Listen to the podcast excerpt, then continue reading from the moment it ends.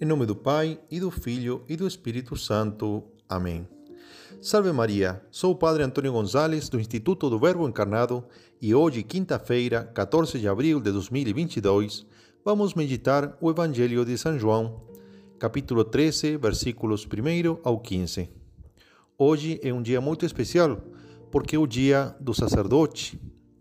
Neste Evangelho de hoje, que ocorre no contexto da última ceia, dia em que foi instituída a Eucaristia e o sacerdócio, o Evangelho conta que Jesus, tendo amado aos seus que estavam no mundo, amou-os até o fim.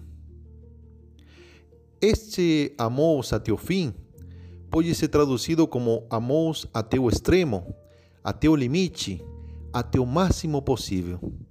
De fato, foi na última ceia, com a instituição da Eucaristia, que Jesus manifesta todo o seu amor, como também será na cruz. Santo Alfonso Maria de Ligório, ele o explica do seguinte modo. Ele fala assim: Deus, sabendo que o homem se deixa cativar com benefícios, quis atraí-lo a seu amor por meio de seus dons. E assim deu ao homem tantos dons. Pensemos na inteligência, na vontade. Mas chegando ao extremo do seu amor, ao fim do seu amor, ao limite do seu amor, quis dar-nos o dom maior, para conquistar todo o nosso amor, foi ao ponto de dar-se a si mesmo totalmente, dando-nos a seu próprio Filho que se fez homem. E não conforme com sua presença humana, com dar-nos seu Filho, quis quedar-se conosco baixo as aparências do pão e do vinho, do vinho. Eh? Quis quedar-se para sempre conosco, no dom da Eucaristia. E assim nos deu tudo, tudo o que Ele é, toda a sua divindade, eh? tudo está na Eucaristia. Por isso, Santo Agostinho fala: sendo Deus onipotente, tendo todo o poder, ele não pode dar mais, porque deu tudo o que pode. Sendo sapientíssimo, não soube dar mais, porque deu tudo. Sendo riquíssimo, não teve mais do que dar, porque deu tudo. São Pedro Juliano Neymar, ele quando estava no seu leito de morte, e todos estavam chorando porque iam a perder a seu mestre, ele falava: Por que chora? Tem Eucaristia, isso é suficiente. Por isso, na última ceia, Jesus nos deixa o sacramento da Eucaristia e com ele nos deixa dois grandes dons. O primeiro é a Santa Missa. A Santa Missa é importantíssima porque é a atualização do sacrifício da cruz. Ele consegue, a Santa Missa consegue como levar-nos ou trazer o sacrifício da cruz para nós poder aproveitarmos de seus benefícios. Na encíclica Eclésia da Eucaristia, o Papa João Paulo II, no número 5, diz que, que entre a, a missa e o Calvário se dá uma misteriosa contemporaneidade, é como se se estivesse ao mesmo tempo no Calvário e na missa. É por isso que é tão importante a missa, porque na missa se recebem todos os frutos da paixão. Por este motivo, Santo Tomás de Aquino falava que a celebração da Santa Missa tem tanto valor como a morte de Cristo na cruz. E São Francisco de Assis dizia: o homem deveria tremer, o mundo deveria vibrar, o céu inteiro deveria comover-se profundamente quando o Filho de Deus aparece sobre o altar nas mãos do sacerdote. Santa Teresa de Jesus dizia que sem a Santa Missa, que seria de nós? Todos aqui embaixo pereceríamos, já que unicamente ela pode deter o braço de Deus. Sem ela, certamente que a igreja não duraria e o mundo estaria perdido sem remédio. São Leonardo de Porto Maurício falava: Eu acredito que se não existisse a missa, o mundo já teria se afundado no abismo pelo peso de sua própria iniquidade. A missa é aquele apoio, aquele sustento poderoso. É?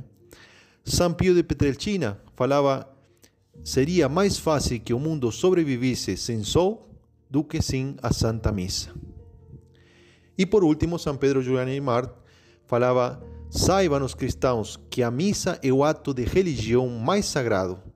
Não podem fazer outra coisa para glorificar mais a Deus nem para maior proveito de sua, da nossa alma, que assistir devotamente à Santa Missa. Então, a primeira graça é a Santa Missa. A segunda graça é que é, também ele quis ficar é, como o dom da Eucaristia, com sua presença real.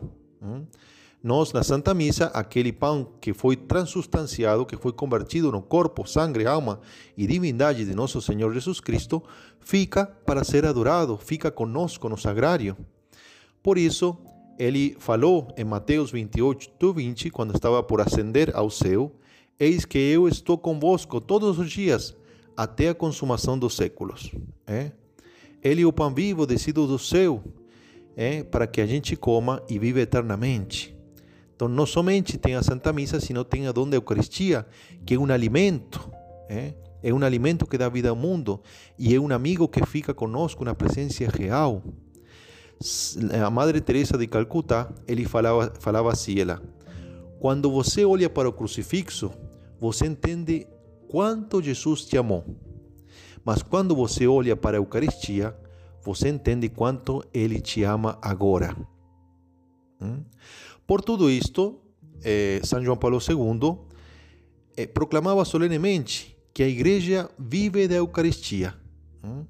Segundo o Papa, a Eucaristia é o dom maior que recebemos na Igreja, pois dela sai a força que nos sustenta e a ela volta com adoração e ação de graças. Neste mesmo sentido, o Catecismo da Igreja, da Igreja Católica, no número 1324, diz que a Eucaristia é a fonte e o cume de toda a vida cristã.